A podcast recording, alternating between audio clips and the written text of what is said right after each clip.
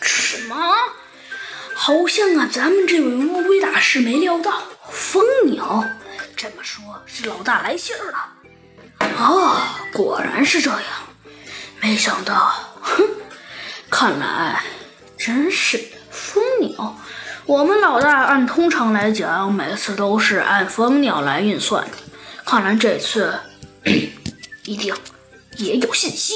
说着呀，咱们的这位乌龟大师就转身离开了。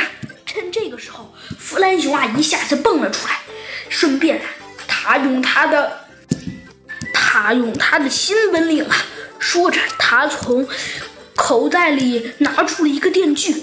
这个电锯啊，居然是没有声音的，轻轻一割就把笼子给割开了。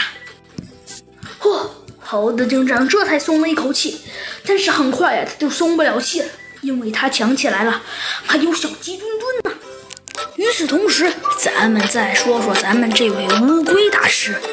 乌龟大师，打开了信，信上是这样写的：什么？这就有点难了，让我们绕过。让我们绕过警察的搜捕，去保护一只白犀牛，还全球只剩下一只，唉，太难了。听说还有专门的护送护送卫队及保安，荷枪实弹的，唉，真是的，唉，我觉得，唉，这上面都写着呢，这出行毫不亚于总统出行啊，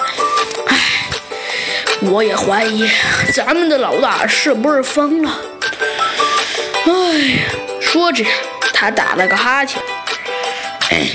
好吧，既然他非说让我们去抢走这只这只犀牛，哎，也不知道老大他是摊上什么了，非非非让我们去捕白犀牛。嗯，真是的，非得捕一只白犀牛。真的呀，小朋友们，听说呀，白犀牛好像目前呢，虽然呢有很多说法，然后呢，山欢迎呢也查了查，有的说呢，现在白犀牛只有一只了，甚至有的还说已经灭绝了，有的说只有五只。反正呢，现在呀，可以肯定了，白犀牛肯定可以算得上是世界上最稀少的动物第一名了，而且可能不超于十只。与此同时，咱们这位乌龟大师啊，并没有注意到，有一个有一个黑黑的身影，还偷偷的把他眼看就要做成鸡汤的小飞机给拿走了。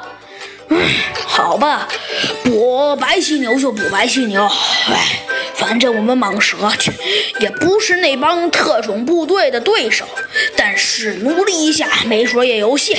来，小子们，先把那只小飞机给我端上来，把它做成鸡汤，让我饱餐一顿。好啦，小朋友们，这集的故事啊，咱们就讲到这。那我们下集再见吧，拜拜。